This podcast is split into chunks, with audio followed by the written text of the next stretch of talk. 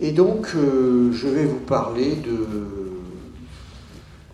ces sujets, immigration, citoyenneté, identité nationale, dont vous entendez parler très souvent. Euh, il y a deux ans de cela, euh, un peu plus de deux ans, j'ai mon éditeur qui m'avait demandé de, de, faire un livre un peu grand public pour répondre à M. Zemmour et à d'autres qui, écrivent des livres qui se vendent comme des livres d'histoire, même s'ils n'en sont pas. Euh, il y a des centaines de milliers d'exemplaires. Et moi, je n'avais pas très envie parce que c'était un peu me répéter par rapport à ce que j'avais déjà fait.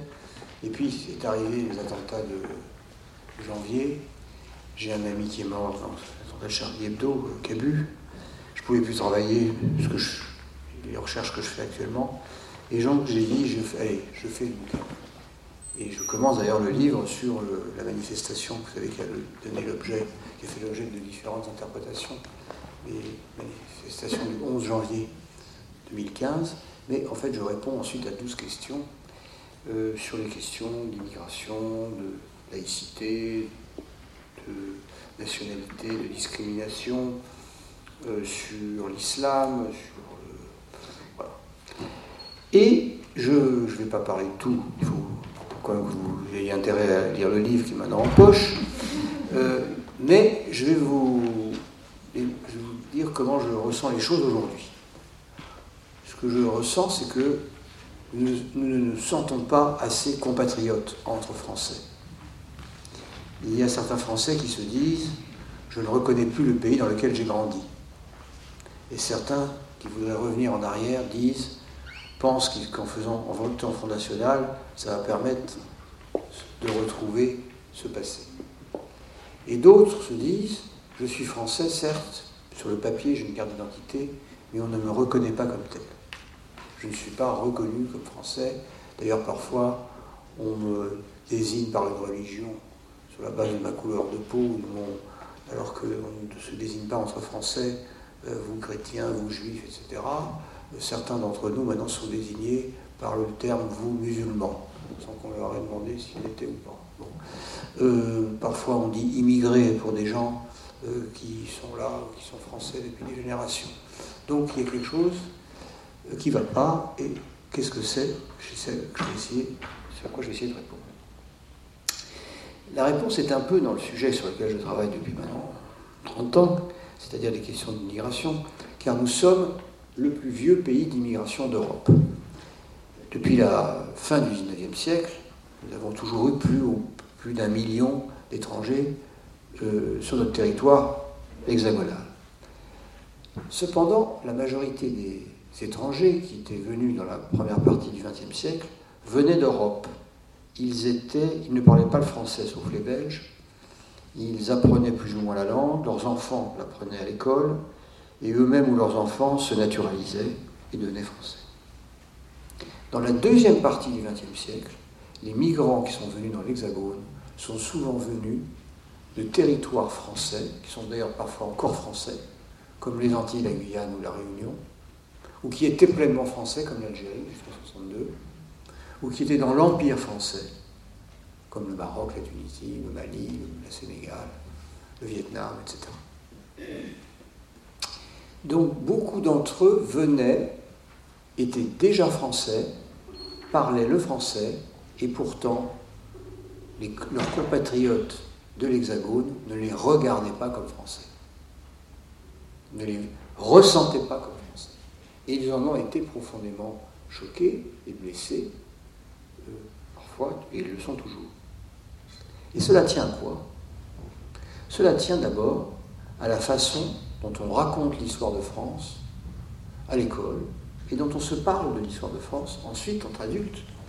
Comment qu'est-ce qu'on a comme une émission de télévision? Qu'est-ce qu'on, Comment on se voit entre nous, entre citoyens, entre compatriotes? Alors je vais vous donner un exemple de cette défaillance de la connaissance.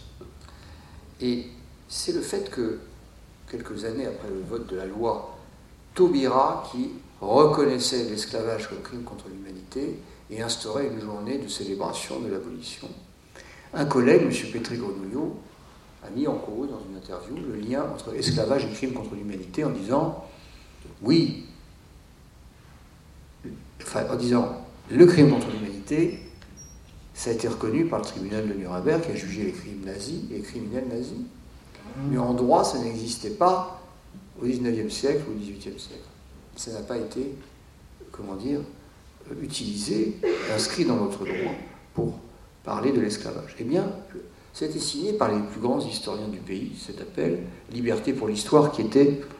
Alors, je vais trop vite, là, notre collègue a été attaqué dans la justice par une association de descendants d'esclaves, et un appel de 25 collègues euh, a pris sa défense en réclamant la liberté de l'historien, ce que moi je suis, hein, sur je suis tout à fait d'accord, mais aussi en endossant son raisonnement qui consistait à dire donc, il y a un anachronisme que de dire que l'esclavage est un crime contre l'humanité.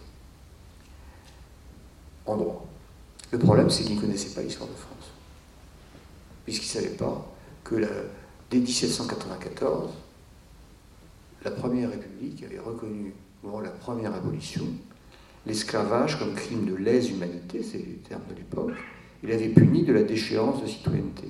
Et en 1848, sur le rapport de Victor Schellcher, puisqu'on a dû s'y reprendre deux fois pour abolir l'esclavage, on a à nouveau déclaré que c'est un crime contre l'humanité, et on l'a puni de la déchéance de nationalité. Et ça s'est appliqué, Scholcher disant, on ne peut pas se réclamer être français et violer le dogme fondamental de la République. Alors, ce qui est extraordinaire, c'est que personne ne connaissait ça, très peu de gens. Si on l'avait connu et qu'on vous l'avait enseigné à l'école, eh bien, on vous enseigne un truc comme ça, ça vous crée un lien immédiatement avec des compatriotes d'outre-mer, descendants d'esclaves. Ça fait partie de notre histoire commune. L'esclavage et l'abolition, c'est une histoire commune. Et ça, on ne l'enseignait pas puisqu'on ne le savait pas. Puisque pour, vous savez, tous les jours, il se passe des tas de choses dans l'histoire de France, dans l'histoire Sergi dans l'histoire du monde, mais l'historien va sélectionner. Quand il va faire, quand il va écrire l'histoire de France, il y a des centaines de façons différentes de faire l'histoire de France. L'historien n'est pas un scientifique au sens où on peut dire un biologiste est un scientifique ou un mathématicien est un scientifique. L'historien est un artiste qui utilise des méthodes scientifiques. C'est-à-dire qu'on parle on part de choses et de preuves de choses qui se sont déjà passées. On doit prouver qu'on s'appuie sur des choses qui se sont passées à travers les archives. Et ensuite, la construction des liens de causalité euh, entre les événements, chaque historien va faire sa propre interprétation. Et des événements eux-mêmes et des liaisons entre les événements. Donc, on peut très bien, on a fait jusqu'à présent l'histoire de France, en faisant, surtout une histoire de l'Hexagone. Et non pas en disant, l'histoire de France, c'est l'Hexagone, mais c'est aussi l'outre-Méditerranée, l'outre-mer, l'Empire, et avec tout ce que euh, ça comporte de, complexité, en même temps, de, compréhension de qui nous sommes aujourd'hui et qui nous allons être dans le futur. Et donc, je, ce que je dis, vous voyez par exemple Napoléon, moi je ne demande pas qu'on supprime Napoléon du programme. Je demande qu'une fois qu'on a fait la bataille de Marengo, d'Austerlitz, euh, euh, l'expédition d'Espagne, de Russie, ben on rajoute celle de Saint-Domingue, qui a été très importante dans le, trois corps expéditionnaires envoyés, 30 000 soldats morts, la marine française démantelée en partie, c'était la perte de la Louisiane. C'est très important dans l'histoire de France. Mais on ne l'enseignait pas. il y a très peu, il y a, maintenant il y a des ouvrages sur, l'histoire de l'expédition de Saint-Domingue, mais il y a très peu de choses. Donc on a quelque part oblitéré, refoulé, évacué cette part de notre histoire. Et encore sur l'esclavage, je dirais qu'on est à 99% d'accord. Il y a très peu de Français qui sont pour l'esclavage. Euh, en revanche, sur la colonisation, ben là, il y a des différents points de vue. Mais il faut quand même l'enseigner, c'est parce qu'il y a différents points de vue qu'on ne peut pas en parler. Car déjà, on peut voir que c'est quand même une histoire de progrès. On est passé de l'esclavage à l'abolition et de la colonisation à la décolonisation, à travers des luttes et des, réflexions, et des mobilisations des esclaves et des colonisés, mais aussi de citoyens de métropole qui étaient contre. Et il y a même des figures unificatrices comme Clémenceau, qui était contre la colonisation depuis le début, qui a fait un grand discours contre la colonisation en 1985, et qui mérite d'être célébré, parce qu'il s'est toujours trouvé du bon côté dans sa jeunesse. Il était pour Dreyfus, contre la colonisation, pour une laïcité fondée sur la liberté de conscience, et puis il n'a pas été du mauvais côté à la fin de sa vie quand même. Donc, euh, euh, puisqu'il a quand même été le père de la victoire dans la Première Guerre mondiale. Donc, si vous voulez, vous avez comme ça des personnalités qui en plus peuvent unir tous les Français, puisque c'est quand même un, très grand, des très grands Français de la, temps moderne, Clémenceau. Et, et, il mériterait qu'on s'adapte, qu'on s'attarde à sa jeune, sur l'histoire, non pas simplement de, la Première Guerre mondiale, quand on parle de lui, mais surtout de sa jeunesse. Il a, il a passé cinq ans aux États-Unis. C'est là qu'il a eu sa formation politique. Il en a ramené des tas d'idées, et notamment la, haine de la colonisation et de l'esclavage. Donc, euh, je, trouve que, vous voyez, il y a quelque chose de fondamental à faire qui n'est pas fait. Les programmes d'histoire sont incompréhensibles. Euh, ils sont tellement incompréhensibles du coup que les profs peuvent faire ce qu'ils veulent, parce qu'il n'y a pas de direction. Euh, et le, le, fait de ne pas aborder notre histoire de cette façon, ça a des profondes conséquences sur notre situation d'aujourd'hui. Je vais essayer de, vous le montrer à travers un autre exemple. Au mois de novembre dernier, il y a eu une enquête de l'Institut Montaigne sur l'islam de musulmans en France, entre guillemets. Et ça fait des journaux, je crois qu'il y avait un chiffre, 28% des, entre guillemets, musulmans sont fondamentalistes. Alors on m'a demandé mon avis à l'occasion d'un interview lié à la sortie en poche de mon livre, et j'ai lu le questionnaire. Alors le problème, c'est que le questionnaire était fait pour tout le monde, parce qu'après, à partir du questionnaire, il sélectionnait ceux qui pouvaient se rattacher à l'islam selon eux. Ben moi, le problème, c'est qu'au bout de trois questions, j'avais envie d'arrêter le questionnaire, parce que je ne me retrouvais pas. Alors d'abord, il y avait une première question sur la nationalité. Êtes-vous français, étranger? Si vous étiez français, l'êtes-vous de naissance ou par naturalisation? Mais les jeunes nés en France de parents étrangers ne sont ni français de naissance, ni par la naturalisation, ils le sont souvent par déclaration, comme d'ailleurs les conjoints français, et là, ils n'avaient pas de place dans le questionnaire. Ensuite, il y avait une autre question. Êtes-vous chrétien, juif, musulman, autre religion, sans religion? Pas de questions sur athée, pas de questions sur l'agnosticisme qui touche 30% des Français, et puis surtout pas de possibilité de panacher. Or aujourd'hui, il y a beaucoup de gens qui se disent Moi je suis chrétien agnostique, ou je suis juif athée, ou je suis agnostique. Oui, ou, il y en a qui peuvent dire Je suis à la fois musulman et chrétien, parce que j'ai des parents, un parent, une mère chrétienne et un père musulman. Enfin, vous voyez, les gens se font leur identité. Elle n'est pas figée par, euh, le groupe. Eh bien, ce n'était pas possible de répondre comme on voulait dans ce questionnaire, c'était comme eux avaient décidé. Et de toutes les questions, j'ai ressenti un certain biais qui vous poussait vers l'identification à la religion. Et ce sentiment-là, je l'ai trouvé conforté par l'annexe historique qui était euh, adjointe au rapport à l'enquête je passe sur les erreurs du statut juridique de la colonisation, il y avait le mot, il y avait 14 fois le mot guerre dans ce texte.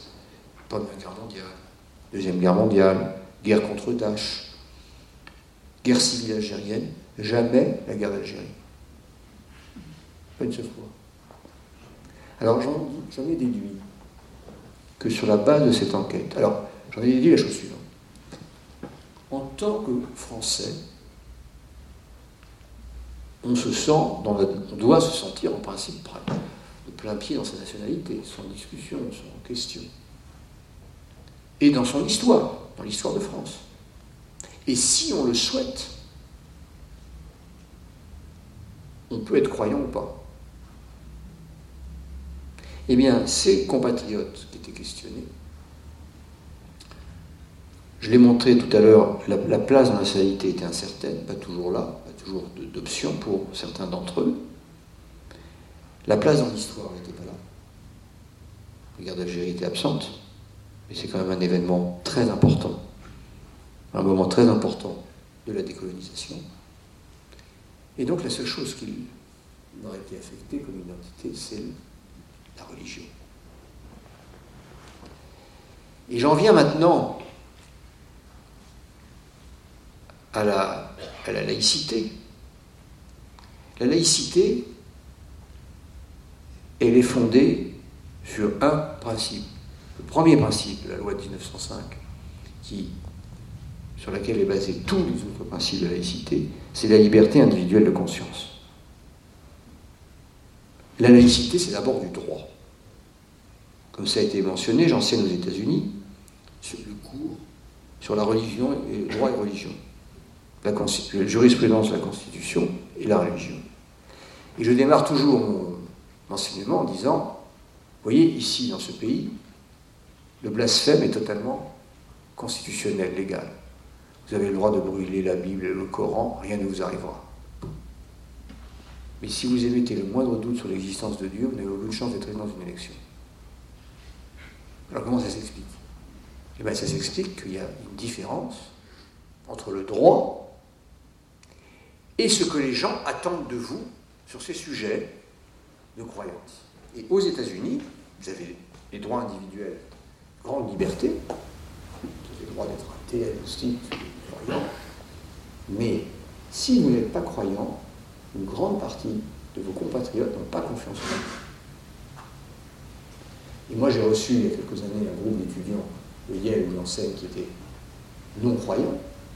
Ils s'étaient réunis dans une association qui s'appelle Humanist Society. Et il m'expliquait que tous les week-ends, ils faisaient des actions sociales dans les quartiers pauvres de la ville, de New parce qu'ils voulaient combattre l'idée que les non-croyants étaient des égoïstes sociaux. Eh bien, je dirais que chez nous,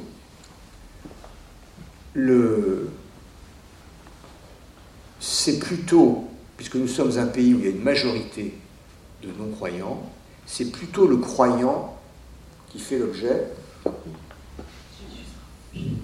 D'accord. C'est plutôt le croyant. C'est bon? C'est mieux Je sais pas. C'était bien, non?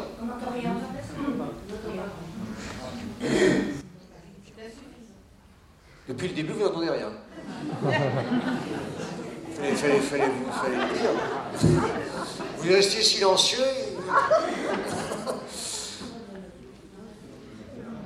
Vous êtes formidable.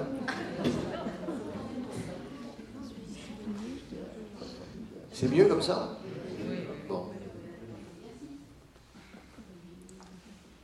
Alors donc, je sais plus ce que je disais. Ah oui, je disais que chez nous, c'est quand on n'est pas croyant que parfois on se méfie de vous, quand on est croyant que parfois on se méfie de vous, comme si vous n'aviez pas encore été atteint par, je dirais, l'éclairage des lumières.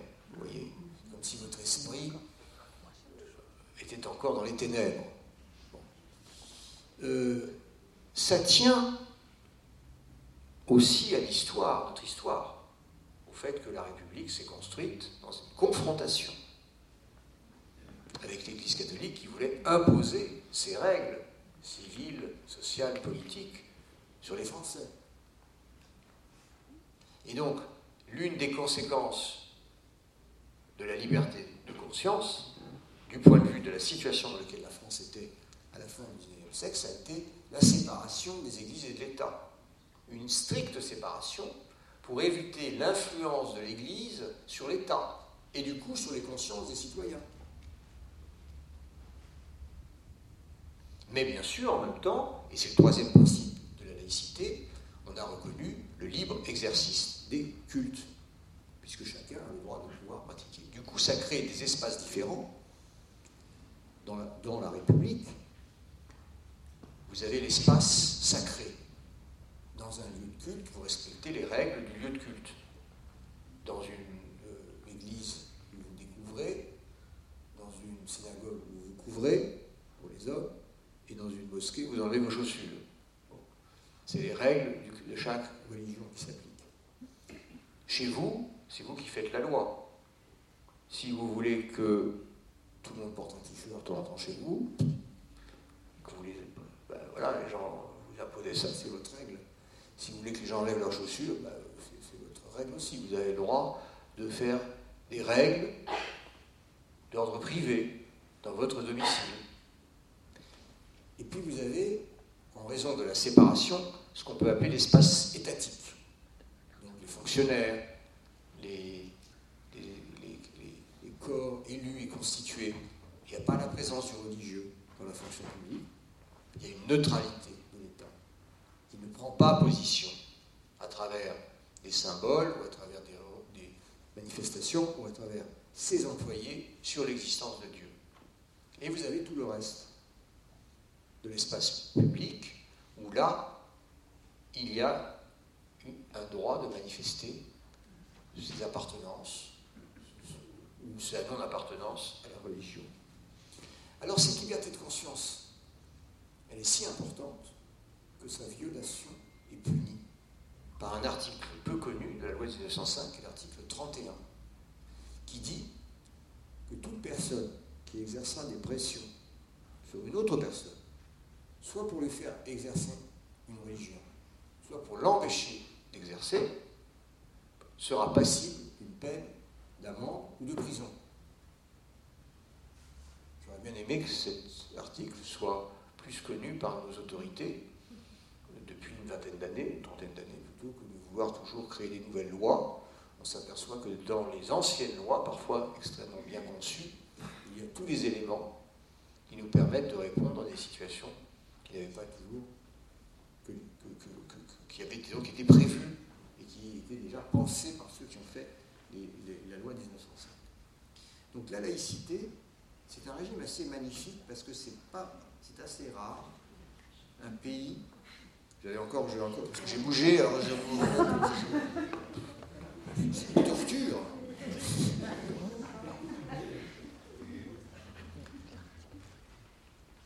Il y a beaucoup de pays où soit il y a des religions d'État, soit c'est la religion est interdite, comme en Chine,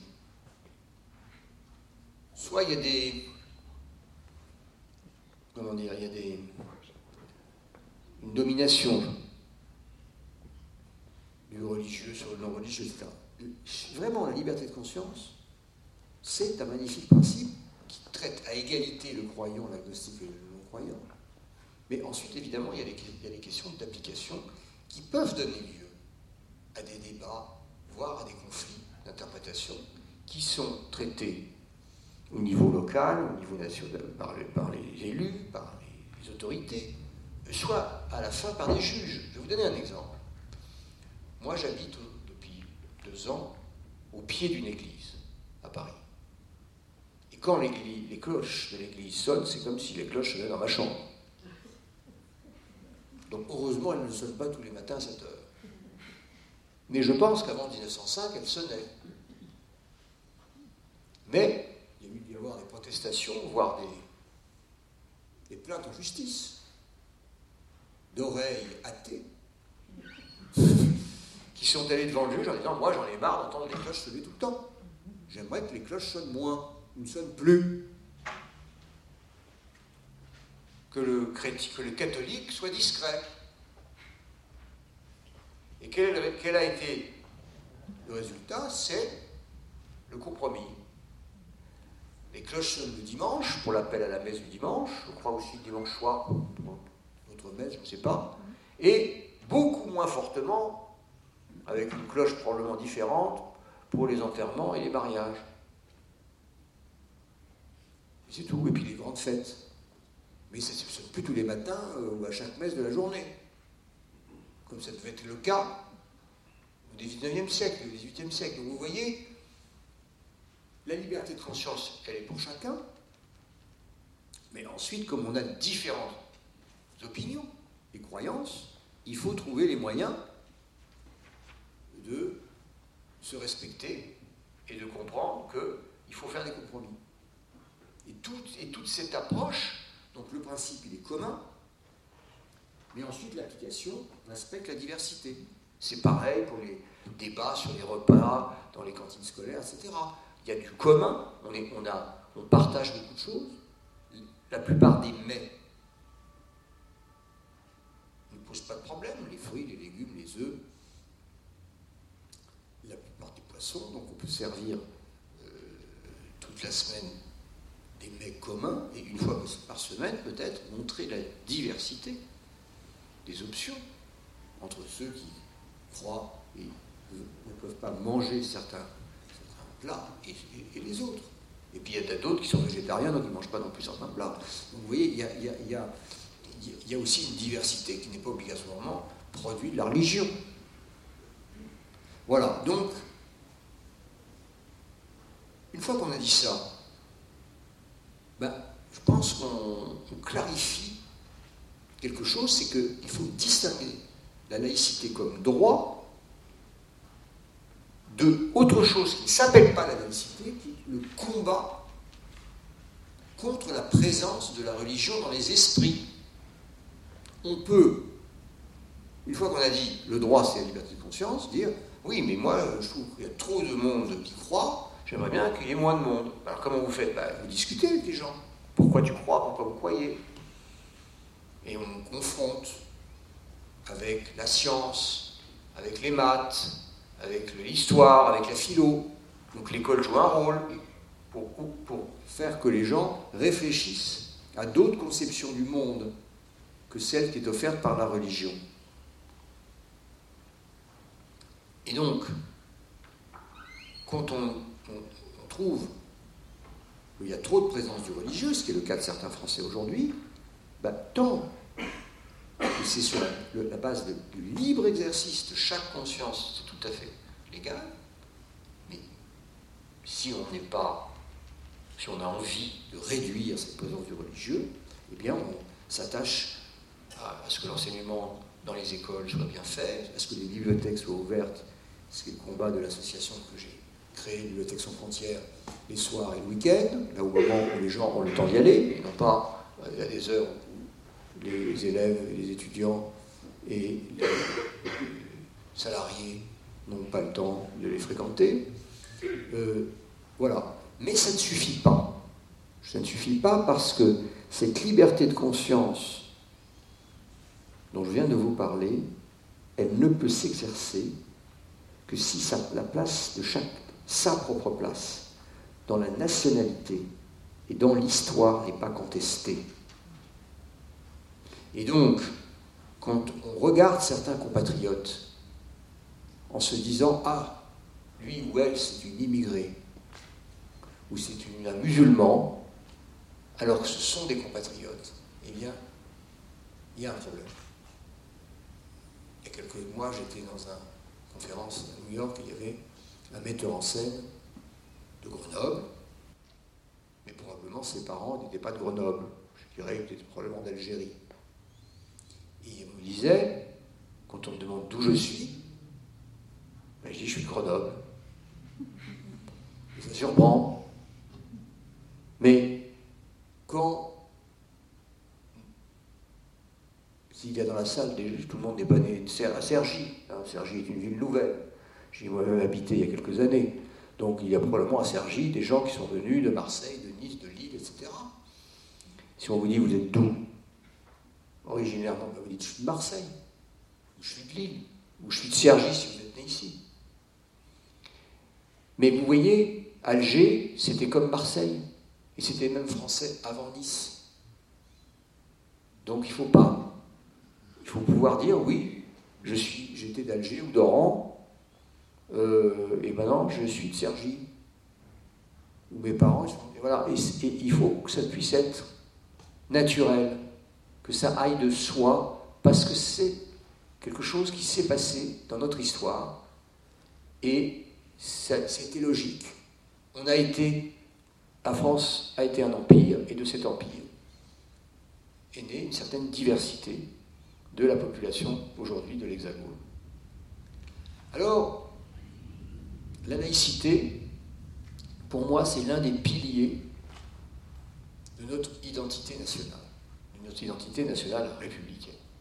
J'emploie euh, volontairement ce terme, qui peut peut-être vous choquer, mais quand M. Sarkozy avait lancé son débat sur l'identité nationale, la plupart de mes collègues avaient dit, moi je ne sais pas au gouvernement de, de définir l'identité nationale, et donc ils ont refusé de participer au débat. Il y avait des réunions dans les préfectures. Et moi j'ai dit, ben, moi j'ai envie de participer au débat. Parce que je crois qu'il ne faut pas laisser... L'identité, c'est quelque chose euh, qui euh, est étudié par des sociologues, par des anthropologues, par des historiens, Eh bien, je me suis dit, essayons de voir ce que je peux dire sur ce sujet. À travers les recherches que j'ai faites depuis de nombreuses années, dans les archives, comme historien. Et j'en suis arrivé à dire, vous voyez, euh, chaque pays, chaque, chaque nation est fondée sur un territoire et sur une population. Et il est toujours facile de dire, ah ben nous, de dire la France, c'est un territoire, c'est d'abord les plus beaux paysages. Certains Français le pensent. Ils ont peut-être raison. Mais ça, il y avait l'immeuble des Vosges, la terre qui ne ment pas chez Pétain en 40. Ça a entraîné cette croyance dans le caractère exceptionnel de nos paysages, le fait que lorsque des jeunes Français ont été envoyés au service du travail obligatoire en 1942, Certains ont écrit à leurs parents bah, J'ai passé la frontière, je suis en Allemagne et c'est bizarre, les paysages de l'Allemagne ressemblent à ceux de la Dordogne. Ou bien d'autres euh, passaient par la Belgique et l'Allemagne et disaient bah, C'est toujours les mêmes paysages. Donc c'est pas ça. Oui, bien sûr, chaque État a une spécificité de paysage. Mais ce qui fait la particularité d'une nation, c'est la une certaine construction historique des valeurs plus importantes que d'autres. Et la première chose que moi j'ai notée, c'est la force du principe d'égalité. L'année dernière, comme vous le savez, M. Hollande avait essayé d'introduire dans la Constitution une disposition relative à la déchéance de nationalité. Et malgré le fait que cette proposition était soutenue par une majorité de Français, après, après les attentats de novembre, il n'a pas réussi, il a provoqué la révolte parlementaires qui refusaient d'inscrire dans la Constitution une distinction entre Français selon qu'ils étaient seulement Français ou qu'ils avaient une, double nationalité ou une nationalité multiple. Ça a provoqué une révolte suffisamment forte pour qu'il propose une nouvelle version de sa proposition de loi et celle-là a échoué pour d'autres raisons. Le principe d'égalité existait avant la République. Euh, un grand, le fondateur de la science politique américaine, qui s'appelait Francis Libert, et qui était le premier professeur de sciences politiques à l'Université de Columbia, écrivait en 1872 à son meilleur ami, qui était un sénateur anti-esclavagiste du Massachusetts, un courrier pour lui dire la chose suivante. Donc c'était après la défaite de la France face à la Prusse. On était en 1872. Et il lui écrit J'ai reçu du gouvernement prussien une demande de collecter de l'argent pour l'édification d'une fondation Bismarck à l'université de Strasbourg, ce qui n'est pas sans signifier quelque chose. Vous savez que l'Alsace et la Moselle avaient été rattachées à l'Empire allemand. il ajoute les Français ont négligé et continuent toujours de négliger tout sauf Paris. Mais ça me ramène à ma vieille question. Qu'est-ce qui fait que les Français sont le seul peuple capable de convertir des peuples conquis? Ceux-ci ne reçoivent rien de la France. Et pourtant, à un certain moment, ils parlent pour la France. Qu'est-ce que c'est? Et son interlocuteur, celui à qui il écrivait, son ami qui, qui l'écrivait, qui s'appelait Charles Sumner, était lui partisan de l'introduction dans la Constitution américaine d'une disposition de la Déclaration française des droits de l'homme et du citoyen sur l'égalité devant la loi. Il considérait que l'égalité était le premier droit humain, le droit de l'homme et de la femme.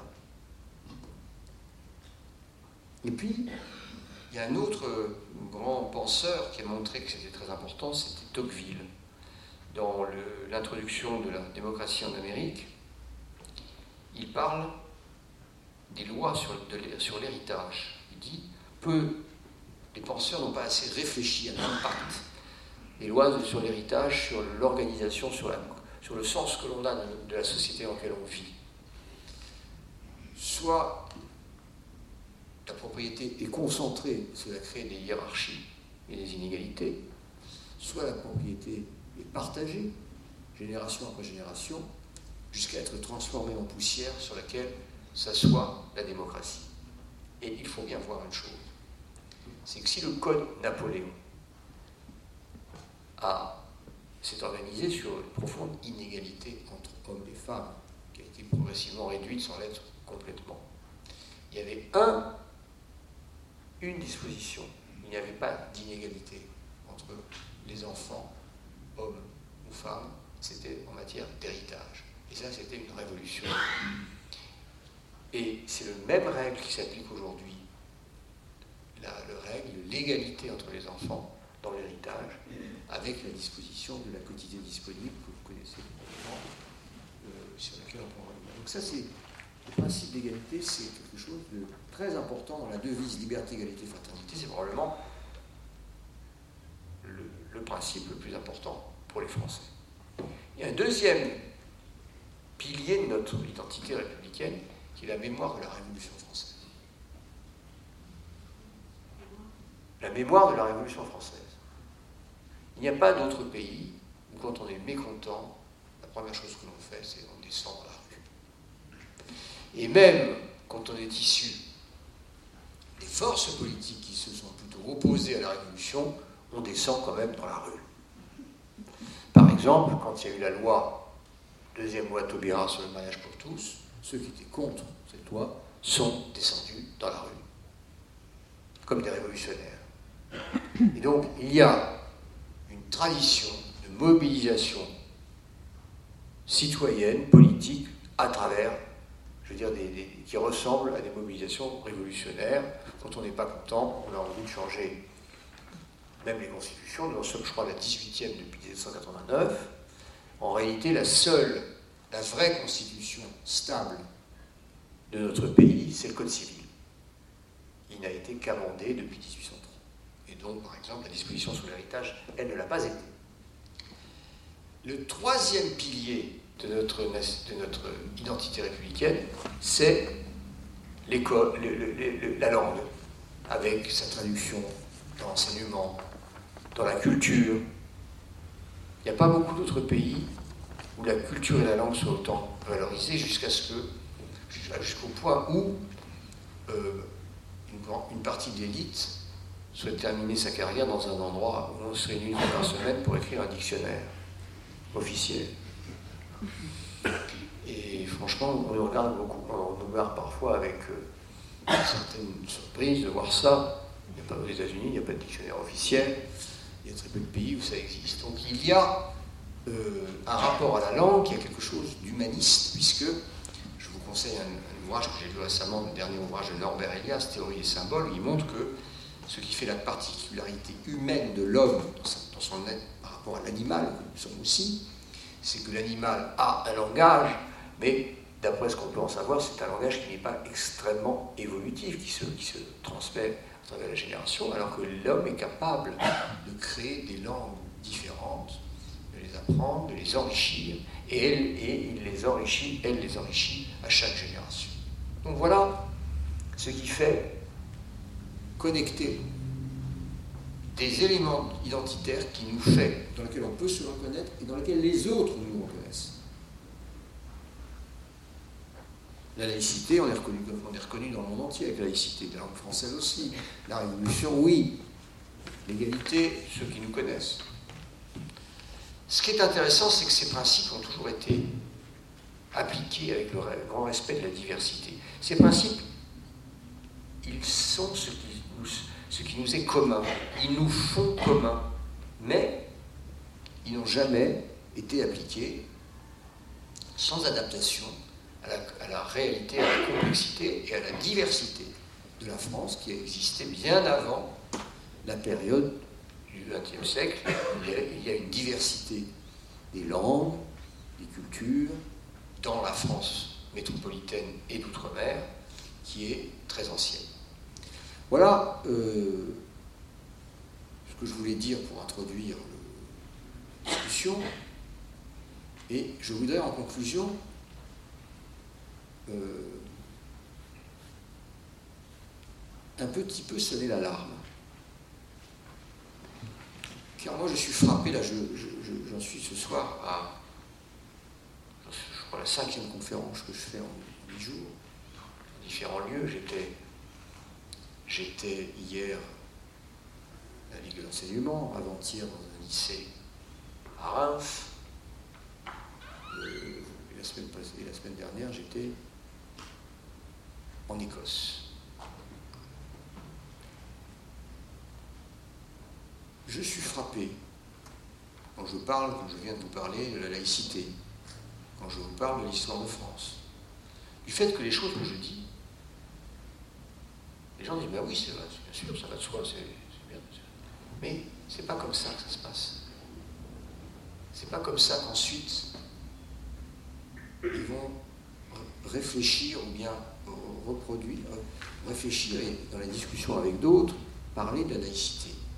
Moi j'ai été frappé il y a quelques mois, j'avais été invité par un prof d'histoire du lycée de Marseille à venir parler devant, devant les lycéens. Alors ils ont consulté les représentants des lycéens. Les lycéens ont dit oui, je sais bien qu'ils viennent, et surtout qu'ils ne nous parlent pas de laïcité. Parce que je pense que depuis janvier 2015, ils ont été matraqués par des euh, cours, des convocations, et voilà, la laïcité, c'est la tolérance. Non. La laïcité, c'est la liberté de conscience. D'abord, c'est du droit. Et de cela découle des tas d'autres choses. Parce que de cela, on peut, à partir de là, on peut expliquer qu'on n'a pas le droit de faire pression sur autrui, mais on a le droit d'être respecté sur ce qu'on est élu. On n'a pas le droit de faire pression sur autrui, mais on a le droit aussi d'être respecté en ce qu'on est. Et il faut donc s'organiser pour que chacun puisse, puisse être respecté dans, dans un compromis quand c'est nécessaire avec ceux qui n'ont pas exactement les mêmes options. Au moment où il y a eu cette affaire l'été dernier du Burkini, sur les plages, une euh, euh, publiciste intellectuelle assez connue, Caroline Forrest, a pris une position qui, montrait qu'elle connaissait au moins les règles de droit. Elle a dit on ne peut pas interdire, même si on est contre on ne peut pas interdire le vêtement, un vêtement, sauf s'il peut, être dangereux. Mais la burkini ne voit pas en quoi il est dangereux. Mais la réponse, dit-elle, la réponse féministe burkini, c'est d'aller nu sur la plage.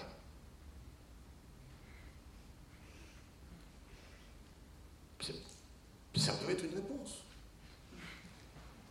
On a le droit aussi bien d'aller en burkini que d'aller nu. Voilà. Et, puis, et, c'est des, mais il faut s'habituer, si vous voulez, à raisonner, non pas en, en, réfléchissant à des interdictions, mais en réfléchissant à la laïcité d'abord comme une profonde liberté. Et c'est comme ça qu'elle a été construite. Voilà, merci. Et maintenant, je suis tout disposé à répondre à vos questions et peut-être euh, à ce que vous m'entendiez mieux. Je ne sais pas. Merci beaucoup, Pascal.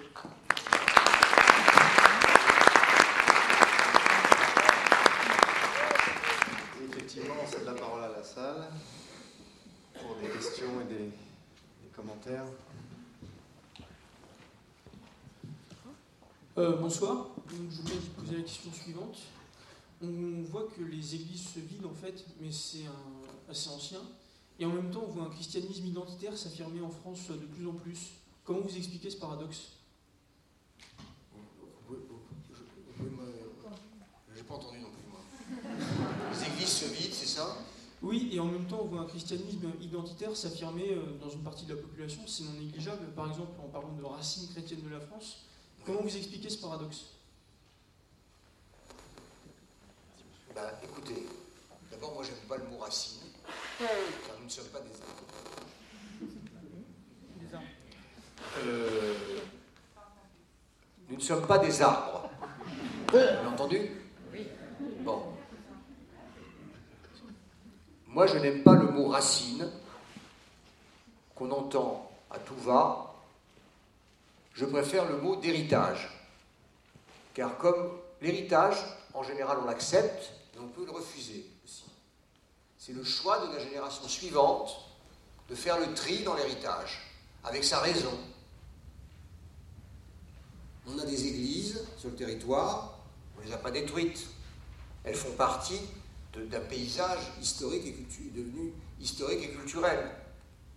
On a des jours fériés. Moi, j'avais proposé à la commission Stasi, euh, ça avait été accepté par mes collègues, qu'on propose chose qui, je pense, marquerait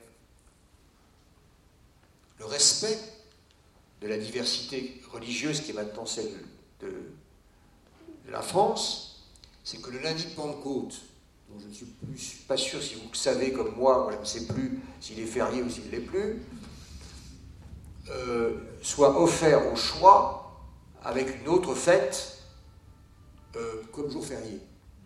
Une autre fête d'une autre religion. Et que les salariés, en début d'année, disent bah, bah, Moi, je m'arrête le lundi de Pentecôte, ou je m'arrête le jour de l'Aïd, ou je m'arrête le jour de Kippour, ou je m'arrête le jour du Noël orthodoxe ou du premier rang chinois.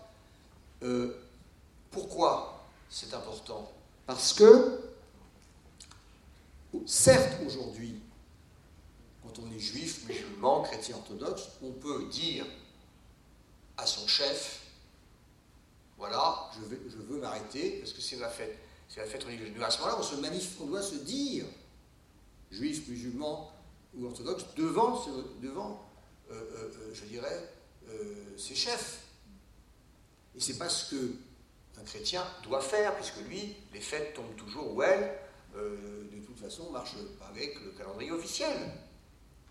Donc si on avait cette option, chacun cocherait l'option qu'il souhaiterait, et vous pourriez bien sûr penser que le jour de l'Aït, c'est plutôt les musulmans qui s'arrêteraient, et ça dépend quand tombe l'Aït, qui, qui change, ça change tous les ans. Et si ça correspond à un week-end qui nous intéresse pour euh, euh, partir euh, à la campagne, ben vous direz, ben tiens, moi cette année je m'arrête à l'Aït et l'année prochaine je ferai Kippour, la semaine après, voilà. Et, et, du coup, eh ben, ça créerait cette discrétion qui fait partie de la tradition. C'est-à-dire que dans notre tradition, ça n'est pas aux autres de vous dire on n'a pas à vous forcer à exprimer votre appartenance ou votre conviction religieuse, c'est vous, vous, vous avez le droit d'en parler, mais c'est vous qui avez le droit de le faire et pas les autres de le faire. Alors pour revenir à votre question, je vais faire un détour. Euh, c'est une question très importante en réalité, parce que je ne pense pas que ce soit uniquement les chrétiens qui soient concernés je crois qu'il y a une incertitude anxieuse, une grande anxiété sur l'avenir du monde. Et que cette anxiété, je dirais, les réponses non religieuses sont un peu défaillantes. Et donc les gens vont chercher refuge dans l'idée que Dieu résoudra tous les problèmes. C'est ce que je vois aux États-Unis. Il n'y a pas de réchauffement, Dieu a tout il n'y a pas de problème. C'est une réponse. Mais moi, elle ne me satisfait pas beaucoup. Et d'ailleurs, le pape non plus. C'est donc il doit y avoir quelque chose. Mais je pense que il y a chez une partie, et puis il y a aussi l'idée que certains compatriotes affirmant leur foi, certes minoritaire, d'autres se disent, ben voilà, moi aussi je veux qu'on affirme, mais ça n'a pas quelque chose, parce que ce que vous décrivez est aussi juste, ils ne fréquentent pas les églises, donc ce n'est pas quelque chose d'ordre religieux, c'est d'ordre identitaire. Bon, mais c'est une. C'est quelque chose qu'on a déjà connu dans l'histoire. Vous savez, par exemple, au moment de la guerre froide, c'est à ce moment-là que les États-Unis ont fait mettre sur leur euh, euh, billet euh, In God We Trust, qu'on a, développé, ils, se sont affirmés croyants contre les athées qui étaient les communistes. Donc, l'identité religieuse euh, peut être un moyen de se sentir plus fort, plus rassuré dans son identité individuelle quand les options, je dirais, non religieuses ne sont peut-être pas assez convaincantes. Est-ce que j'ai répondu? Oui. Merci. Autre question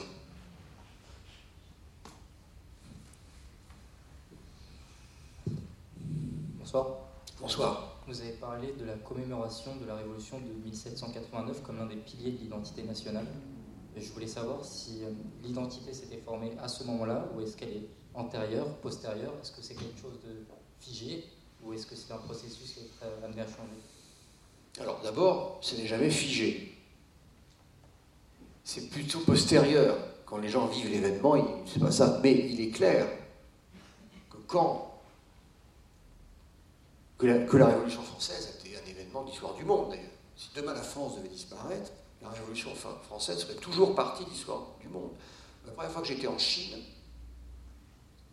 on m'a expliqué que les Chinois, les enfants chinois, on leur dit il y a quatre grands événements dans l'histoire du monde. La Révolution française, la Commune de Paris, la Révolution russe et la Révolution chinoise. Deux des événements de l'histoire du monde pour les Chinois sont français. Et eh bien je vous jure, je crois qu'ils en savent plus sur la commune de Paris que les Français eux-mêmes. Et j'en suis sûr de ça. La commune de Paris, je pense qu'on n'y comprend rien quand on le fait à l'école. On n'y comprend rien.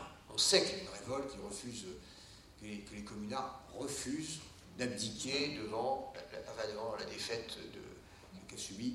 Mais moi, j'ai compris. Je vais vous le raconter, parce qu'après tout, autant partager le savoir.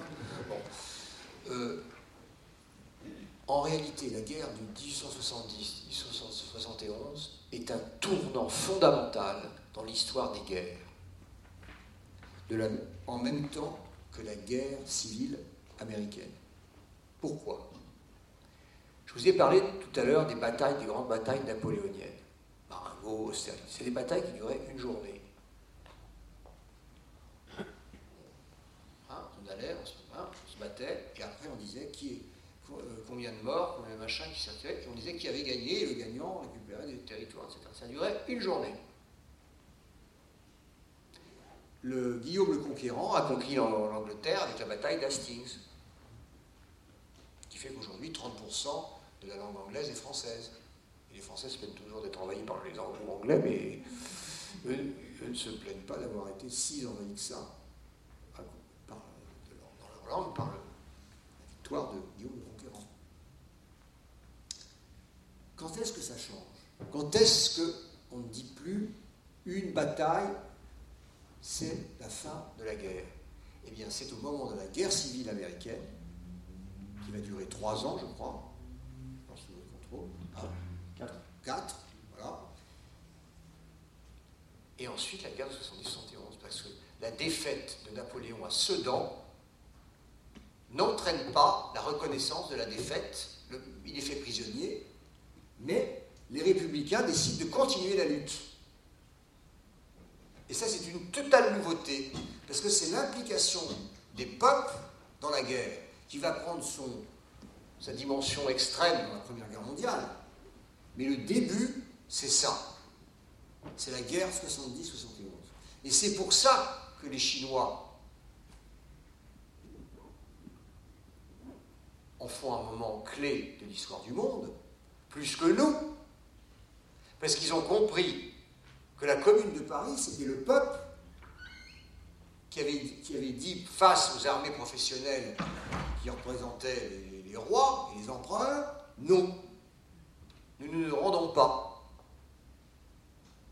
Donc c'est assez...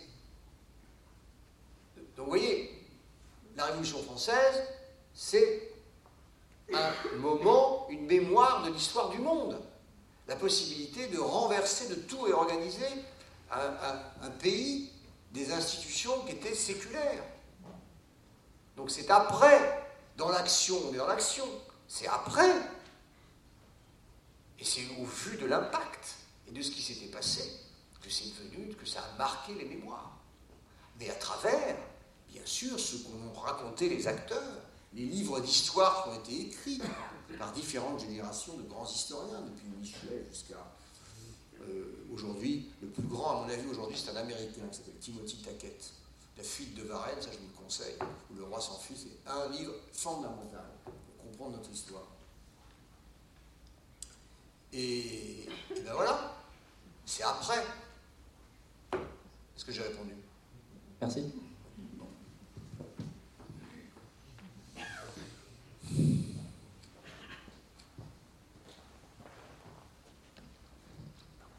Bonjour. Bonjour. Alors, je m'appelle Amir et je suis enfant de la mondialisation. Qu'est-ce que ça veut dire, enfant de la mondialisation? Ça veut dire que je pense et j'affirme que ma génération ne se retrouve plus dans ce débat public, dans ce débat euh, sur euh, l'identité nationale ou pourquoi? Parce que euh, moi et beaucoup d'autres, euh, je lis des mangas qui viennent du Japon, je regarde des séries qui viennent des États-Unis, euh, j'ai un correspondant qui vient d'outre-mer, j'ai un quotidien qui, ne, qui va m'inciter à m'ouvrir sur différentes facettes du monde, sur beaucoup de paysages qui ne sont pas uniquement euh, ceux qui sont propres à la République en fait. Et de cette ouverture-là, euh, il ne va pas venir le sentiment de nationalisme. Que, bien que je me sente français, fondamentalement, ce, débat-là n'est pas propre à ma génération. Et ce débat-là, justement, on va le retrouver beaucoup plus sur les sphères publiques, à la télévision et euh, dans les journaux, et que sur Internet et sur euh, des plateformes qui sont plus propres aux jeunes, on va beaucoup moins retrouver euh, cet, aspect-là, en fait. Donc ce, débat-là, il, est, hum, il touche plus une génération qu'une autre. Vous voyez ce que je veux dire? Je vois. Alors je vais vous répondre. D'abord, vous exprimez dans quelle langue? Français. Euh, donc déjà, quand j'ai dit, par exemple, euh, vous voyez, la langue, c'est l'une des, repères de l'identité, ben, je pense que... Je pense que... Quand j'ai parlé d'égalité, par exemple, bon, vous n'y avez pas trop réfléchi, mais je pense que c'est quelque chose qui... Ça ne vous choque pas, l'égalité. Vous êtes plutôt pour. Vous êtes plutôt. Donc c'est aussi, c'est pas quelque chose, votre génération n'est pas contre. Bon. Quand j'ai parlé de la liberté de conscience, vous n'êtes pas contre non plus. C'est le troisième pilier, c'est la laïcité. Et puis comme vous me dites que votre génération, est tellement différente de celle des autres, vous êtes quelque part un révolutionnaire. Donc les quatre, piliers que j'ai défendus, vous êtes totalement dedans. Voilà, c'est ma réponse. Donc, euh, les révolutionnaires français, ils étaient universalistes. Ils, pensaient au monde. Ils pensaient que la déclaration des droits de l'homme et du citoyen, c'est des droits de l'homme et du citoyen, mais c'est les droits de l'homme d'abord. Ce n'était pas une déclaration qui était faite que pour les Français. Donc en fait, vous êtes très français. Parce que vous avez, vous voyez les choses au niveau mondial. Donc vous êtes, ben voilà. Donc je, je, je suis pas, du tout surpris de ce que vous me dites, au contraire. Je crois que vous êtes la représentation d'un Français euh, qui s'inscrit dans l'histoire. Voilà.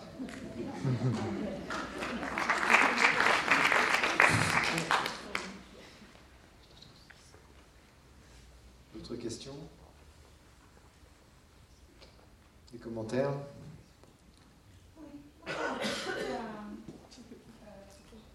Merci. J'ai l'impression cependant qu'il y a un repli identitaire. Moi je suis de la génération 60 ans, euh, qui n'y avait pas. J'ai l'impression que les jeunes ont envie d'être euh, en communauté. euh, il y a une façon de penser, il y a une façon de. Entre jeunes, dire?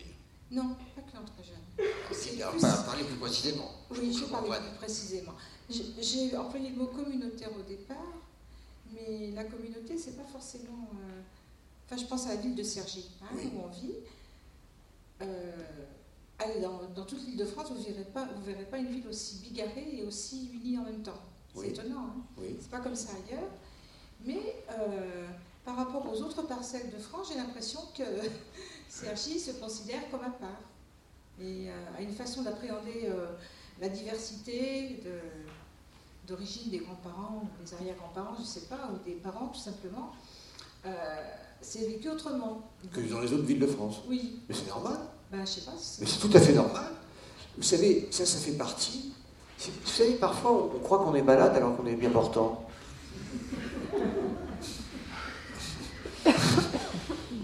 Euh, les identifications se font comme ça. Vous allez, Sergi, vous êtes tout à fait différent de Pontoise. C'est pas du tout pareil.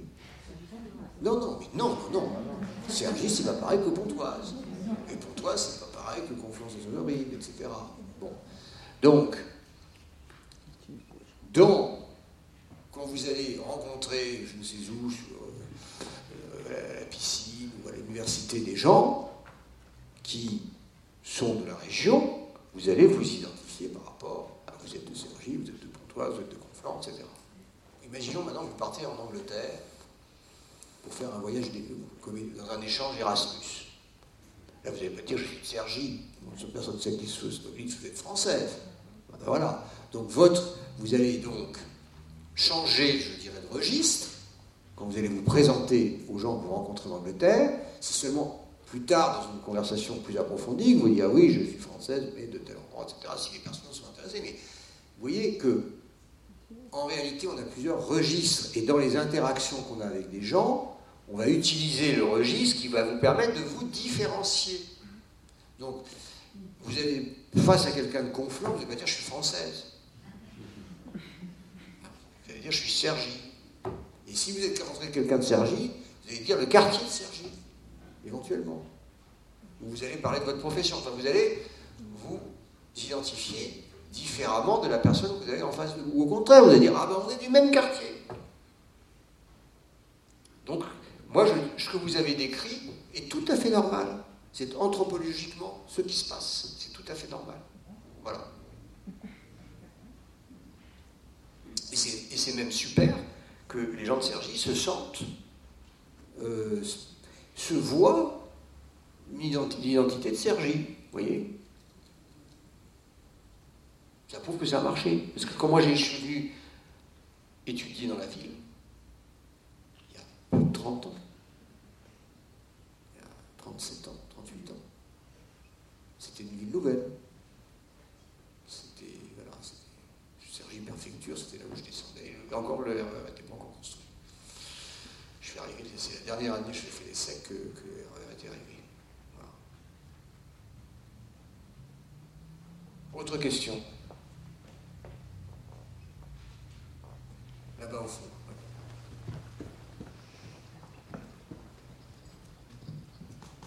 À propos de la laïcité, qu'est-ce que vous pensez du débat qu'il y a eu autour de, de notions de, du qualica- qualificatif qu'on ajoutait au mot laïcité, comme ouverte, euh, etc.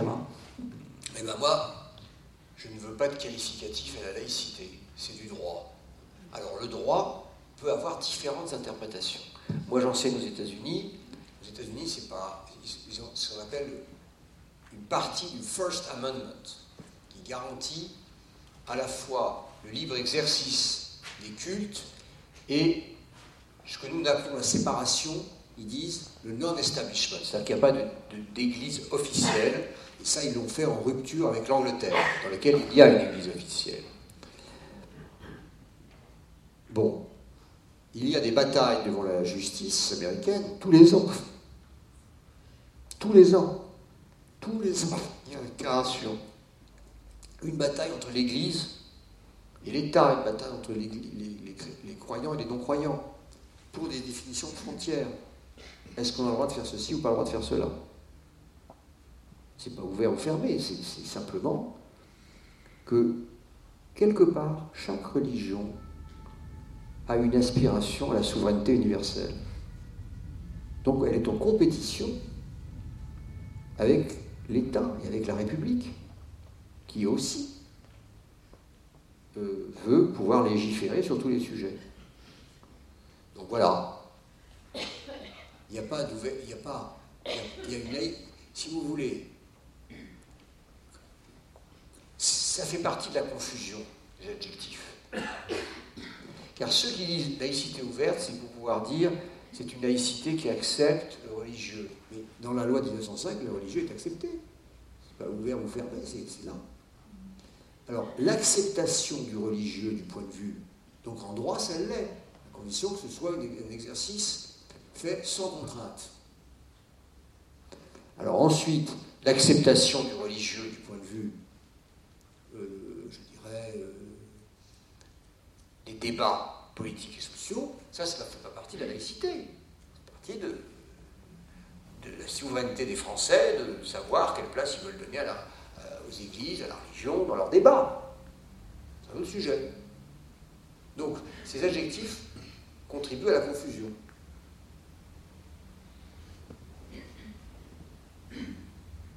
Oui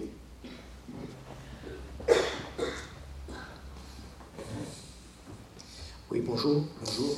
Euh, je voulais savoir votre, euh, votre sentiment par rapport à la situation euh, actuelle de, de la société.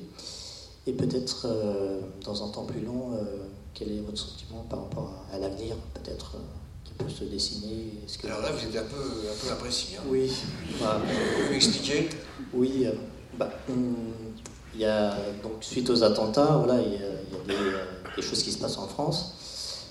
Et j'aimerais savoir voilà, si, si vous êtes pessimiste, optimiste pour, pour l'avenir. Moi, alors, je vais vous répondre d'abord à la dernière question. J'ai fait toujours a une formule de Gramsci qui disait J'ai le pessimisme de l'intelligence, mais l'optimisme de la volonté. Voilà. C'est-à-dire que si on regarde, on dit Bon, mais en fait, moi je suis frappé. Bon, d'abord, j'ai parlé tout à l'heure de M. Zemmour. On va en reparler. Soit lui, il n'est pas optimiste. Hein. Il nous annonce la guerre civile, etc. Alors je crois que il y a tous les éléments pour qu'on aille bien, mais on veut quand même aller mal. C'est-à-dire que, vous voyez, on a, un régime légal de, la laïcité qui organise les religions qui est formidable. Euh, on a quand bon, il y a des injustices, bien sûr, il y a des inégalités, mais on a des choses qui marchent super bien dans notre pays. Moi, je suis aux États-Unis, le système de santé en France, c'est formidable. Et quand j'entends toutes les critiques qu'il y a dessus, mais les gens ne se rendent même pas compte euh, de ce que, le système de santé, même dans les autres pays européens, est moins bien que le nôtre. Bon, l'école pourrait mieux marcher, mais il y a eu un magnifique travail qui est fait par les enseignants. Alors, il n'y a pas assez de moyens pour l'université. Euh, on, est, beaucoup plus. Euh, on, a, laissé s'appauvrir euh, l'université. Mais il y a des éléments, enfin, il y on a des ressources, on a une diversité, on a, et on a la chance aussi d'avoir cette histoire impériale derrière nous qui nous offre une présence dans le monde à travers tous les amis de la francophonie que nous avons dans le monde entier.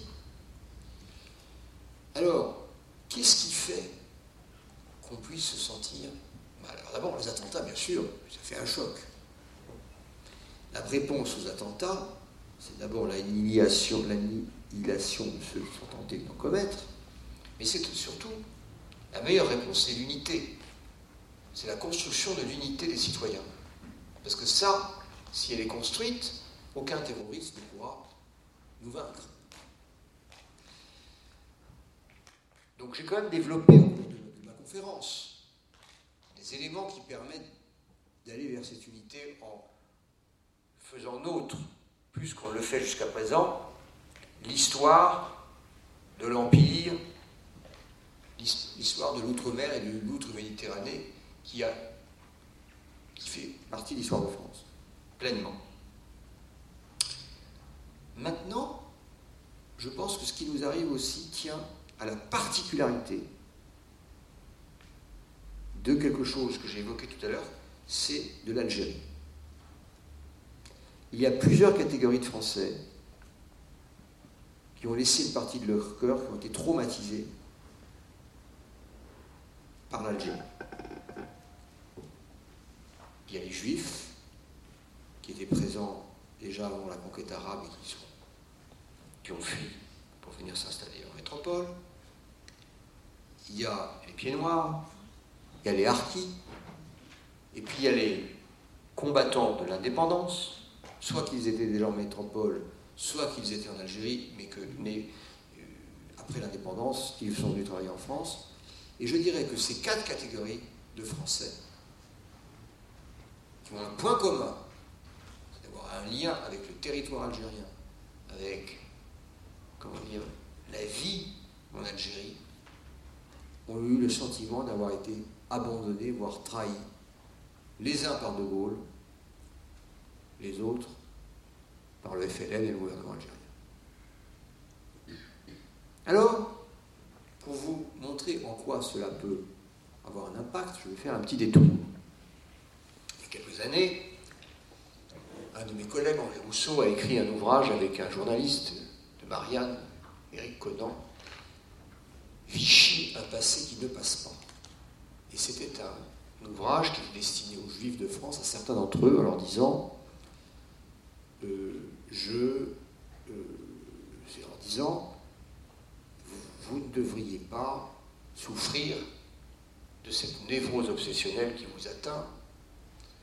Euh, vous qui croyez qu'on cache encore quelque chose, que les archives ne sont pas ouvertes, que la réparation n'a pas eu lieu, que la reconnaissance de la persécution et de l'extermination est encore à faire. Et tout le livre montrait que tout ça avait été fait, et terminé en disant maintenant, allez, regardez vers l'avenir. Si vous êtes atteint vous-même de névrose obsessionnelle, et que vous allez voir un ou une psychanalyste, que vous dites je suis obsédé par cette personne, par cet événement, le psychanalyste ou la psychanalyste va aller chercher la vraie cause de l'obsession qui n'est pas celle que vous dites. Donc si les juifs disent Vichy m'obsède, c'est que ce n'est pas Vichy le problème. Et quel est le problème? Je l'ai interprété en disant c'est De Gaulle, encore une fois. Parce que De Gaulle, dans sa conférence de presse de novembre 67, a parlé des juifs en parlant du peuple d'élite, sûr de lui et dominateur. Et cette dénomination a blessé tous les juifs de France, que ce soit les religieux, enfin les croyants, et les athées. Ils ont tous été blessés parce que De Gaulle, ce n'était pas une agression antisémite classique d'extrême droite, de l'action française, qui est connue, bon, qui était l'ennemi, qui était l'action française et détestait aussi, déteste aussi bien les juifs que les protestants, que les, ce qu'ils appellent les métèques, donc les musulmans, les noirs, etc. Bon. Donc, ça c'était, je dirais, les racistes antisémites classiques. La blessure infligée par De Gaulle, c'était une blessure infligée par le père de la résistance, euh, le père de la nation, le sauveur, etc., et qui avait protégé, qui avait protégé les juifs pendant la Seconde Guerre mondiale, et notamment en Algérie. Mais De Gaulle était intouchable, inattaquable. Et les Juifs qui se sentaient solidaires d'Israël dans la guerre des six jours était accusé de double allégeance. Donc, dans l'impossibilité psychologique et politique d'attaquer De Gaulle, ils se sont réfugiés sur Vichy. Et là, vous pouvez y aller, vous pouvez taper sur Vichy, personne ne va vous le reprocher. Mais ça ne résout pas votre problème, qui était de dire De Gaulle, tu m'as blessé. N'aurais pas dû dire ça. Et, c'est ça qui. Alors je vais vous raconter, avant de revenir. Alors, j'ai donc, quand mon éditeur m'a demandé de répondre à Zemmour, j'ai dit Moi, je n'achète pas le livre de Zemmour, on m'a envoyé un exemplaire. Et j'ai commencé à regarder. Et là, j'ai vu vraiment l'expression de la maladie. Car Zemmour est un juif algérien d'origine. Donc il était obligé de quitter l'Algérie. Et en donc, c'est une première blessure. Et deuxième blessure, les déclarations de De Gaulle 67. Eh bien, il démarre, De Gaulle, cet homme qui nous manque, qui nous a, etc. Alors c'est vrai que De Gaulle est un grand homme, bien sûr, je ne le dis pas. Mais du point de vue du petit Zemmour qu'il était, il a, euh, euh, bah, De Gaulle a, fait mal, euh, voilà, fait souffrir sa famille. Et en tout cas, l'a forcé à partir d'Algérie, etc. Donc il lui en veut probablement. Mais il n'ose pas le dire. Et il est dans le délire total. Quand j'ai sorti mon livre, Sens de la République, il a été le premier. je, dis ça, hein, qu'il est un peu délirant. J'ai dit, que c'est un djihadiste du verbe. Et euh,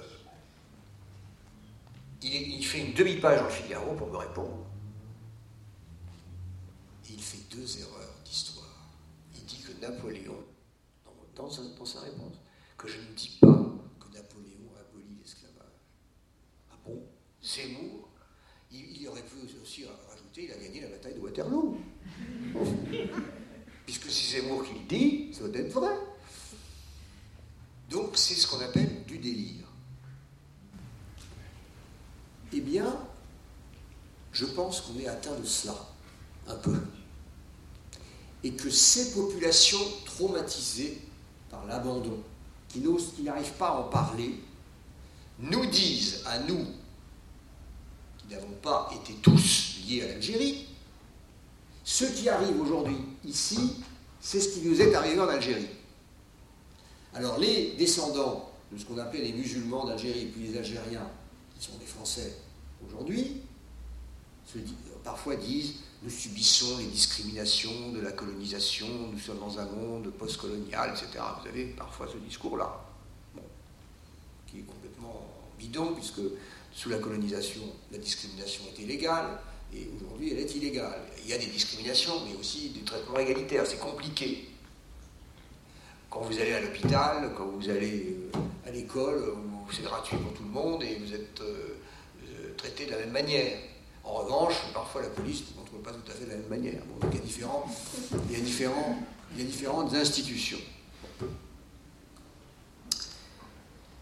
Mais cette impossibilité de parler, de se, de se, dire les choses, de raconter cette histoire, de la confronter, de confronter les mémoires familiales c'est catastrophique. Je raconte dans mon livre quand j'ai sorti mon premier bouquin La France et ses étrangers, j'ai été faire une foire euh, du livre, où j'étais assis là, tout l'après-midi, j'ai dû vendre un exemplaire, au Mans, et j'étais assis à côté d'un jeune auteur français d'origine algérienne. Et lui était une célébrité déjà. Il avait des gens qui venaient, et un jeune arrive, qui dit, qui lui dit, ah, je suis de, Rouen, je voulais vous rencontrer. Et puis il voit mon bouquin là qui était là, euh, La France et ses étrangers, il me dit, regarde, il dit, je hais la France et les Français. je lui dis, vous êtes qui? Vous êtes d'où? Je suis français. Ah moi je lui dis, ah non, vous êtes français, vous me haïssez moi en tant que français. Et pourquoi? Mais vous savez pas ce que les Français ont fait à mes parents. Et je dis, qui c'est vos parents? Qui sont vos parents? Et il me dit, mes parents sont des harkis. Ils ont, failli mourir parce qu'on a voulu les renvoyer euh, chez, les combattants du FLN. Et puis, une fois qu'ils se sont sauvés, on les a mis dans des camps. Mais je dis, mais et, moi je suis responsable de ça J'ai dit, que, que, vous, vous savez, croyez que les Français étaient fiers d'apprendre cette histoire quand ils l'ont appris après? Vous croyez quand on a connu l'histoire du traitement des harkis, quand on était citoyen français, on approuvait Pas du tout. C'est pas que vous en vouliez au gouvernement de l'époque, de Gaulle, Mesmer, etc., qui ont fait, pris ces décisions, ça je comprends. Mais nous, vos compatriotes, on n'y est pour rien. On ne savait pas. Et quand on a su, on a eu honte. Ah ben, merci, parce que j'avais jamais fait la distinction entre les Français et le gouvernement. J'ai eu senti un soulagement. Et je me suis dit, mais on ne se parle pas assez. On ne se parle pas assez de toute cette histoire. On garde les trucs en soi. On ne comprend pas les autres parce qu'on ne partage pas. Et du coup, on, se rend malade. On pourrait ne pas l'être par la parole, par le dialogue, par le partage. Et on se rend malade.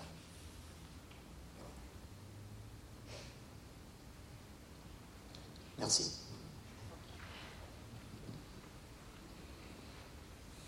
Autre question? D'autres questions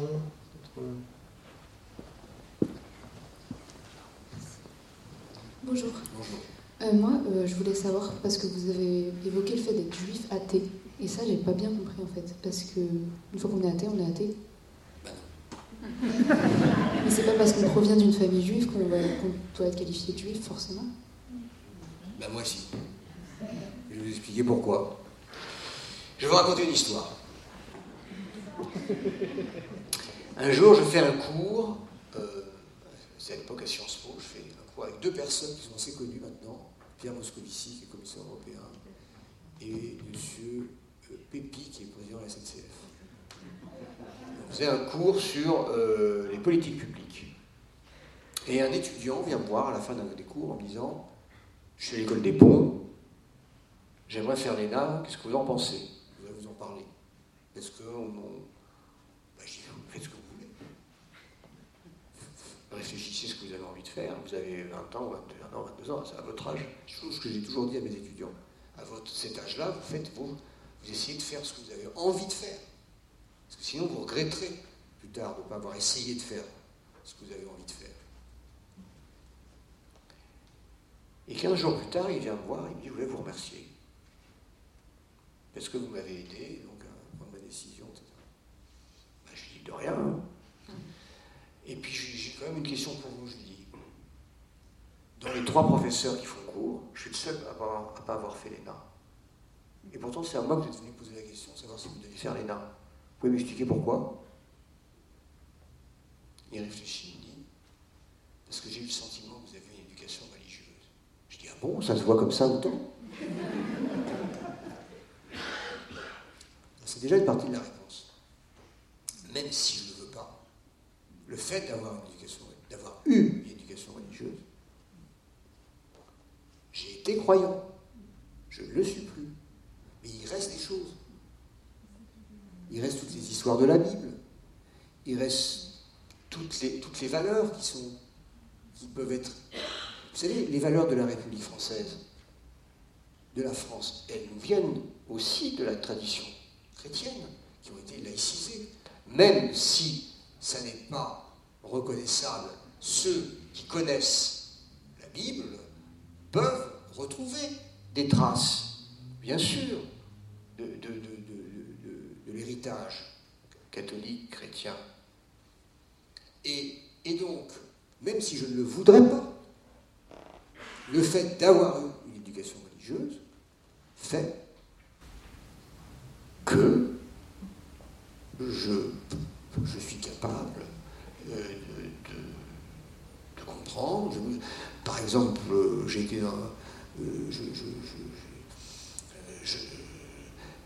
j'ai un, lien, vous voyez, j'ai un lien avec toute l'histoire qui, est racontée dans l'Ancien Testament, même si je ne suis plus croyant. Je ne peux pas l'enlever. Voilà. Je pense que ça serait différent voyez, chacun a ses particularités. Moi, je vous réponds comme ça. Il y a des enfants qui ne sont pas élevés dans la religion. Moi, j'ai été élevé dans la religion. C'est pas parce que je ne suis plus croyant que celle que, j'ai éliminée, j'ai pas voulu l'éliminer. J'ai gardé ce que j'avais trouvé de bien, j'ai gardé l'héritage qu'on m'a transmis, en tout cas celui qui me, qui me convient. Voilà. Est-ce que j'ai bien répondu?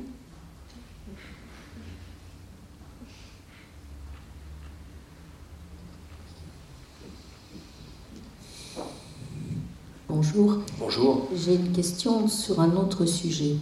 Donc vous avez parlé de l'héritage de Révolution française et dans cet héritage, il y a notre position de citoyen et euh, d'élire nos représentants au suffrage universel. Et depuis un certain nombre d'années, on voit un taux d'abstention très très important, de plus en plus important. Alors il varie en fonction de l'élection, mais qu'est-ce que vous pensez de cette euh, rôle dans cette fonction de citoyen de plus l'utiliser Et qu'est-ce que vous penseriez d'une république qui pourrait rendre obligatoire ou pas? Qu'est-ce que vous pensez de ce sujet de l'abstention? Bon, moi, je n'ai pas réfléchi au vote obligatoire. J'ai des pays comme la Belgique où c'est obligatoire, et je crois que l'Italie, c'est aussi, si on ne vote pas, pénalité. Bon. Je pense que Parfois, les, citoyens ont l'impression que leur vote ne sert à rien. Ils ont tort. Je vais vous donner un exemple. L'année dernière, donc moi, j'ai un peu animé la bataille contre la déchéance de la solidité de la Constitution. Mais la presse n'a pas du tout valorisé le rôle des parlementaires qui ont, empêché la décision d'être prise. C'est pas, pas M. Hollande ou M. Sarkozy avec lesquels ils s'étaient mis d'accord qui ont pu décider c'est les parlementaires qui ont dit non. Il n'y a pas eu des titres des journaux sur les parlementaires, etc. donc les gens ont l'impression que les parlementaires servent à rien. Et on est d'abord dans une république parlementaire. C'est important de le dire aujourd'hui, où moi je suis très inquiet des élections qui, arrivent. Je suis vraiment inquiet. Euh, mais je rappelle que le sort de la République pas uniquement de l'élection du président ou d'une présidente, puisque un mois et demi plus tard, nous votons pour les, parlementaires. Et c'est le gouvernement est issu d'une majorité au Parlement. Mais on n'en a plus conscience, parce que même les journalistes, qui ne savent plus grand-chose, euh, une fois que le président a annoncé un truc, on dit voilà, c'est ça qui est décidé. Mais non, c'est pas comme ça. Et, donc les gens ont le sentiment que leurs élus ne servent à rien. Alors ils votent pour le président, c'est là on vote beaucoup plus pour la présidentielle que pour les autres élections. Mais on ne devrait pas, enfin on devrait voter autant déjà pour les élections parlementaires, parce que c'est là que se joue la loi. C'est à ce moment-là qu'elle est votée, c'est par les parlementaires. Donc je crois que les gens ne sont pas informés vraiment, et ils sont assez matraqués, je dirais, euh, par les médias, et sur l'idée que tout est décidé par le président. Ben moi, je vais vous dire un truc. Je pense que si la seule candidate, Mme Le Pen, n'est pas élue, ça sera par euh, quelqu'un qui va se retrouver un peu sur un coup de dé au second tour. Et cette personne qui n'aura pas fait beaucoup plus que 20% des voix au premier tour ne pourra pas dire Ah ben j'ai un mandat, voilà, j'ai été élu pour appliquer le programme, etc. Ah ben non, euh, cette personne a simplement été élue pour empêcher Mme Le Pen d'être élue, s'il y arrive. Donc je pense qu'il faut donner plus d'importance, je l'ai écrit dans un article que j'ai fait dans le Monde cette, année, il faut penser aux élections législatives et plus s'intéresser à, ça. Mais la question de vote obligatoire, ça ne me choque pas. Je suis frappé du fait que j'ai même des collègues qui font de la science politique et qui ne votent pas. Je trouve ça. Moi, j'ai toujours voté. Je pense que c'est un, c'est un droit, c'est un privilège, mais c'est quelque chose qui a une grande valeur. Parce que le jour où on ne pourra plus voter, on le regrettera. Et on regrettera de ne pas avoir voté quand on pouvait.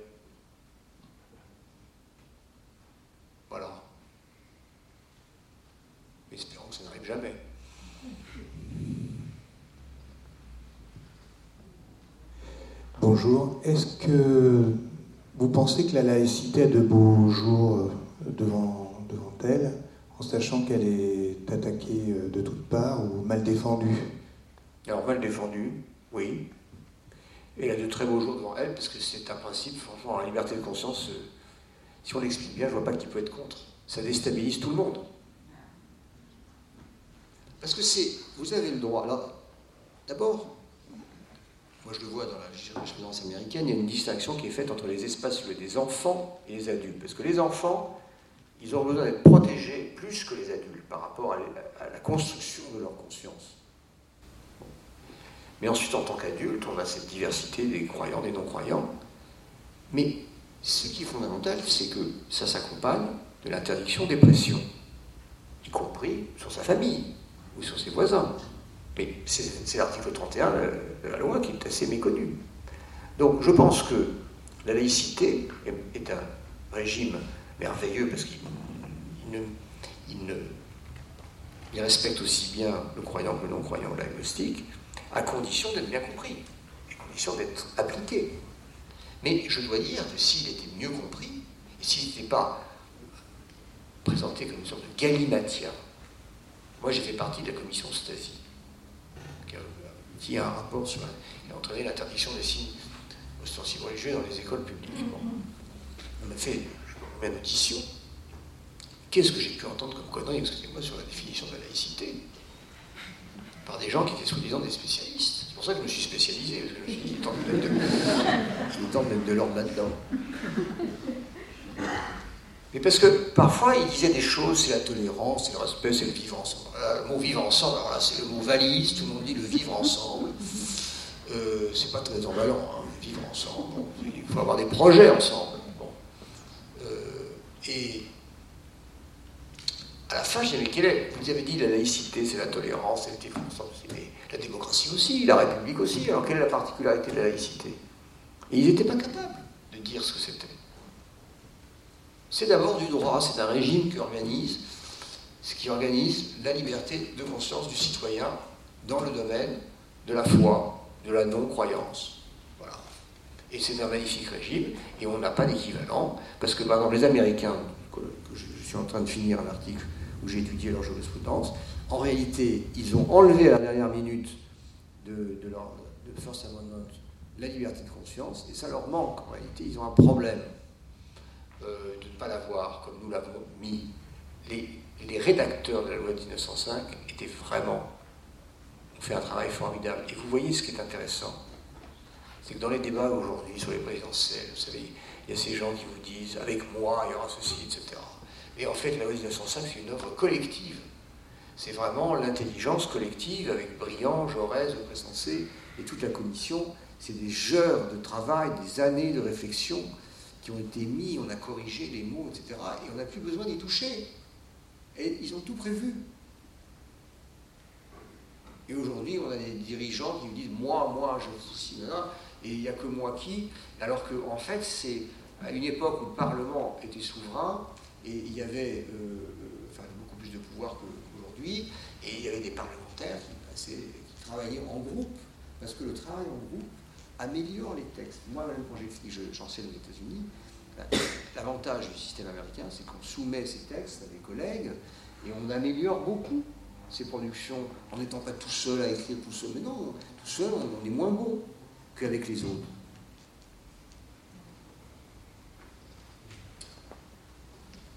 D'autres questions Commentaires?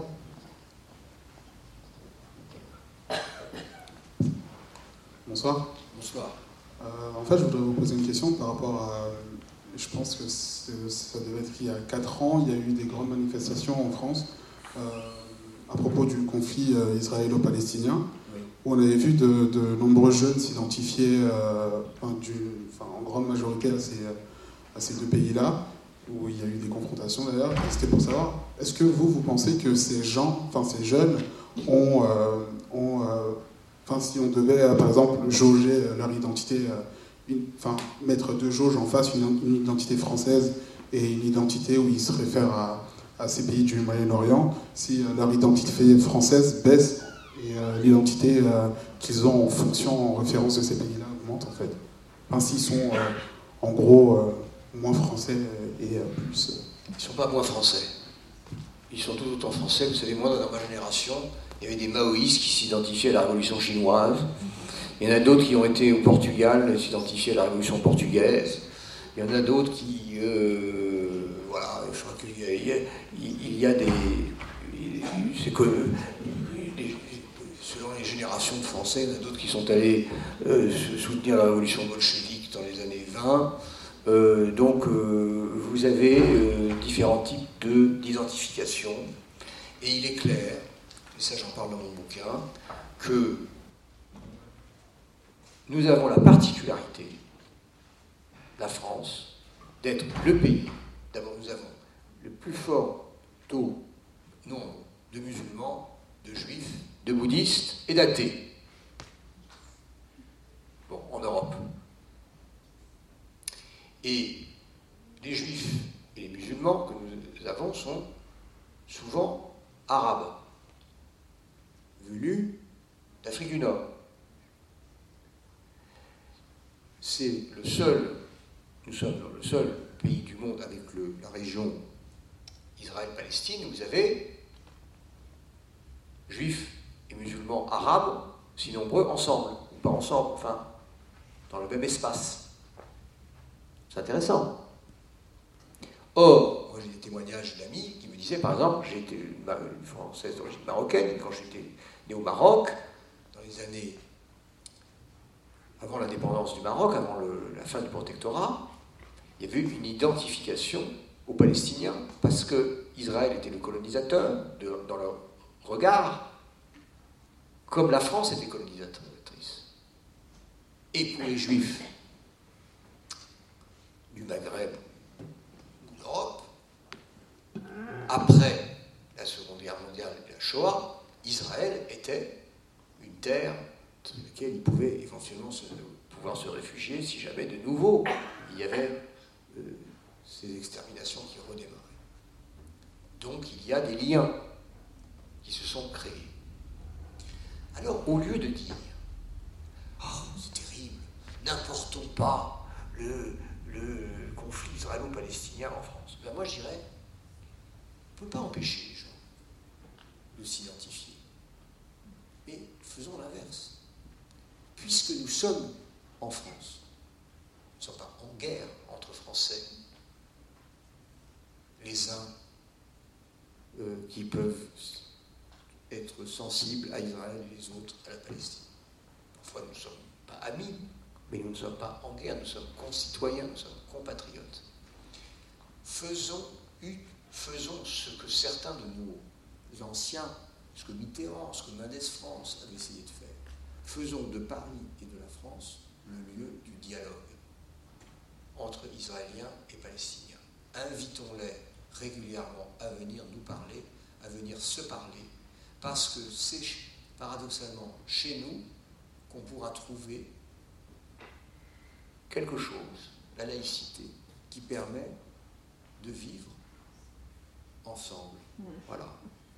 Parfois, il faut l'employer. Et donc, je pense que c'est encore une frilosité que certains de nos dirigeants ont. C'est une grande force pour la France que certains de ses compatriotes ont des liens avec la Palestine et d'autres avec Israël.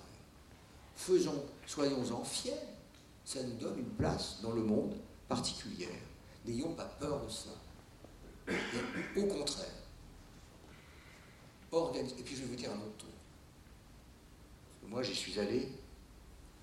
Je suis, président de l'association Bibliothèques sans frontières, qui est présente aujourd'hui dans les camps de réfugiés syriens, en Jordanie, au Liban, en Irak, euh, en Grèce. Et je suis allé trois fois en Jordanie années, je suis allé une fois en Israël et dans les territoires occupés euh, sur la côte, sur la, rive du Jourdain. Ce qu'on ne voit pas d'ici souvent, c'est les amitiés, les solidarités.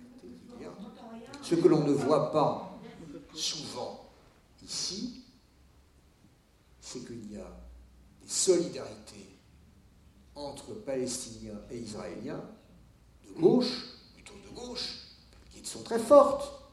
Il y a des liens, des amitiés, des combats communs. Ils ne sont pas du tout en guerre. Ils sont ensemble. Alors, ils sont, les Israéliens de gauche, par exemple, sont plus en guerre avec M. Netanyahu qu'avec les Palestiniens. Et ça, nous, on croit, quand on est souvent loin, on croit que, voilà, mais pas du tout.